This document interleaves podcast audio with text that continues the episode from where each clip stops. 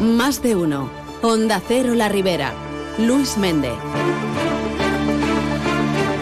Buenos días, les contamos la actualidad de este martes 13 de febrero. La Asociación Empresarial de Alcira, con la colaboración del Ayuntamiento, ha iniciado los procesos de creación de entidades de gestión y modernización, los EGM, en dos de sus polígonos industriales, el Plan y Partida Materna con el objetivo de impulsar la mejora y modernización de los polígonos alcireños. El ayuntamiento ha destinado una partida de 18.000 euros en el presupuesto para la constitución de estas EGMs y 100.000 euros para la mejora de los polígonos. El alcalde de Alcira, Alfonso Domínguez, ha incidido en que contar con esta figura es esencial para conseguir la llegada de ayudas europeas para las áreas industriales. Aleshores, si això invertim en tres o quatre polígons i aquestes xifres, molt probablement tindrem més capacitat per a implantar més EGMs i aconseguir, perquè una EGM és la que pot aconseguir una xifra molt major d'inversió. I això ja els ho han dit, perquè són ells que són els propietaris dels polígons i és que tenen que fer les inversions, és que tenen que creure que tenim que modernitzar-nos i ser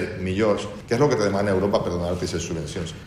Y seguimos en Alcira, donde ya ha finalizado la conexión del canal de Les Bases con el interceptor para evacuar hacia el barranco de la Casella las aguas pluviales procedentes de la montaña. Los canales se unen en la rotonda de la gasolinera ubicada en la CV50.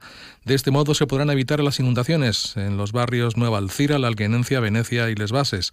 El concejal de urbanismo Andrés Gómez ha explicado que esta actuación, junto con la proyectada por la Confederación Hidrográfica del Júcar para ampliar el barranco de la Casella, servirá para absorber importantes caudales de agua en episodios de lluvias fuertes. Un retras de sis mesos degut a problemes en la línia de mitja tensió i que requeria l'autorització d'Iberdrola. Una vegada passat este entrebanc, sí que hem pogut arribar a connectar la fase 1 i la fase 2. Això, junt amb l'ampliació del barranc de la Casella, que està en marxa el projecte de la Confederació Hidrogràfica del Xúquer, permetrà arreplegar tota l'aigua dels diferents barrancs i sí va tenir un impacte molt directe a l'hora de prevenir la inundabilitat.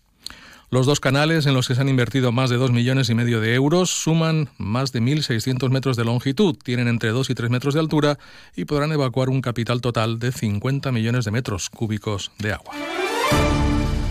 Y el Partido Popular de Alcira ha lamentado que el equipo de gobierno no haya apoyado su moción en la que se proponía seguir ampliando la red Wi-Fi gratuita para los ciudadanos de Alcira, aprovechando los fondos europeos que financian este tipo de actuaciones.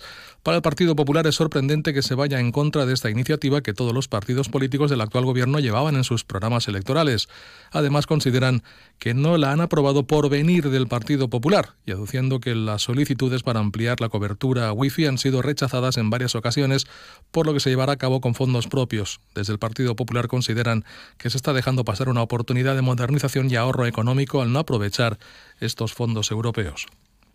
Sorprendentment, l'actual equip de govern van votar en contra, quan en el 2018 el PSOE va impulsar aquesta iniciativa, com estan fent en moltes localitats dels voltants, com per exemple València, on porten més de 900 punts de wifi gratuït instal·lats. Esperem que des de l'equip de govern actual recapaciten i porten endavant aquesta actuació i s'aprofiten dels fons europeus actuals i ajudes que n'hi ha per a desenvolupar-lo.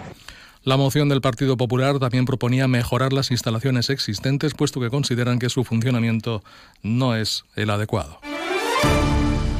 Y la Confederación Hidrográfica del Júcar ha autorizado un trasvase de 15,6 hectómetros cúbicos a través de la conducción Júcar-Vinalopó. La captación se realizará en el Azul de la Marquesa, en Cullera, correspondiendo a aguas excedentarias y permitirá el envío de caudales a los usuarios agrícolas integrados en la Junta Central de Usuarios del Vinalopó Alacantí y Consorcio de la Marina Baixa. El caudal ecológico del tramo bajo del río Júcar se respetará en todo momento, según la Confederación, y han incidido en que este trasvase no supone menoscabo para las garantías del resto de usuarios del sistema de explotación del Júcar. Para Paco Sanz, portavoz de Chucker View, estas afirmaciones no son ciertas y asegura que van a recurrir este trasvase, así como todo el plan. Se ha mostrado completamente en contra de esta decisión.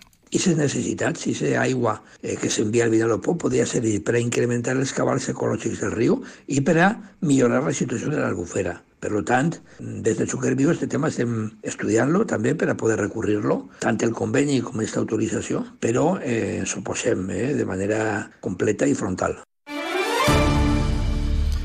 Y hoy comienza el nuevo ERTE de Ford Almusafes. La empresa ha aceptado las condiciones de UGT que establece que el expediente acabará el próximo 28 de marzo. No afectará a más de 500 trabajadores por día ni más de 16 días laborables. Carlos Fauel, presidente del comité de empresa, ha incidido en que el ERTE solo podía estar vinculado a un problema puntual por falta de producción prevista y no por exceso de personal. Por eso lo que pueda pasar después del 28 de marzo dependerá de la reunión que mantenga Ford perdón, sí, bueno, UGT, con la cúpula directiva de Ford a nivel mundial. La empresa ha aceptado nuestras condiciones en cuanto a, fecha límite, el 28 de marzo, y el número de afectados por día de 500 personas. Y lo demás ya queda todo supeditado a la reunión que podamos mantener con la cúpula directiva de Ford a, a nivel mundial para que al final pues, nos desvele qué apuesta de transición hasta la electrificación piensa hacer la multinacional con Almusafes y a partir de ahí pues abrirá otro escenario. Y les contamos que la vicepresidenta segunda y diputada de carreteras, Reme Mazzolari, ha estado en cárcel para reunirse con los alcaldes de este municipio, Alcántara del Chúquer y también Cotes, para tratar temas de mejora de los viales de acceso a estas poblaciones. Un encuentro en el que los técnicos del ente provincial han explicado las novedades respecto a la variante que sacará el tráfico de estos municipios y que está en proceso de análisis para conocer la viabilidad y la activación en unos meses de la mejora del puente que une Cárcer con Cotes, que será ampliado hasta los 10 metros y medio de amplitud después de una inversión de un millón de euros. El alcalde de Cárcer, Vicente Tomás, ha explicado que han trasladado a la Diputación que aunque la ampliación del puente les parece una buena noticia, lo que más preocupa es sacar cuanto antes el tráfico pesado del casco urbano. Li vam fer aplegar a la diputada, igual que els tècnics de carreteres, que per millorar l'accés del pont que unís en Cotes, que està molt bé, però el tema de la seguretat dels vianants també, per supost, però fer una millor accessibilitat pels camions que baixen de la Pedrera d'Ijarí, que ho tinguin més fàcil, però que continuen passant-nos per al casc urbà del poble, pues, que no fora per això tampoc, que vulguem que se faci això, però vulguem més que ens traguin el tràfic pesat de, de, del poble. Y seguimos hablando de carreteras porque la Diputación de Valencia ha finalizado las obras de mejora de la funcionalidad y seguridad vial de la carretera CV415 en su acceso a Turís. Con un presupuesto de 1.270.000 euros, la actuación ha supuesto un aumento del ancho de la calzada, la ejecución de una nueva rotonda, un carril ciclopeatonal y, nuevos, y nuevas aceras, todo con el objetivo de incrementar la seguridad tanto de conductores como de ciclistas y viandantes. La diputada del área, Reme Mazzolari, ha explicado que esta es una tendencia que presidirá todas las acciones del área de carreteras para avanzar hacia una red provincial más humana que promueva también la sostenibilitat. S'ha tingut en compte a tots els tipus d'usuaris que conviuen en la zona, des de vehicles motoritzats a bicicletes, vianants i patinets. Esta és una tendència que presidirà totes les accions de l'àrea de carreteres de la Diputació, amb l'objectiu d'avançar cap a una xarxa provincial més humana i sostenible, tant en els materials de construcció com en el foment d'avis saludables.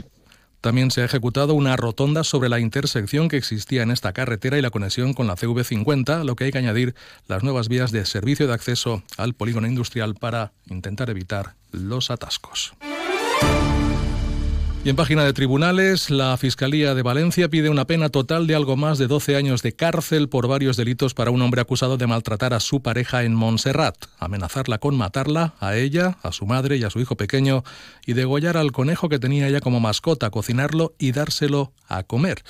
Así las cosas, el acusado se enfrenta a cuatro delitos de maltrato en el marco de la violencia de género, un delito de lesiones en el mismo marco, un delito continuado de amenazas, otro contra integridad moral, maltrato habitual y contra los animales, que suman la citada pena solicitada de 12 años de cárcel. Los hechos sucedían en Montserrat entre los años 2021 y 2022.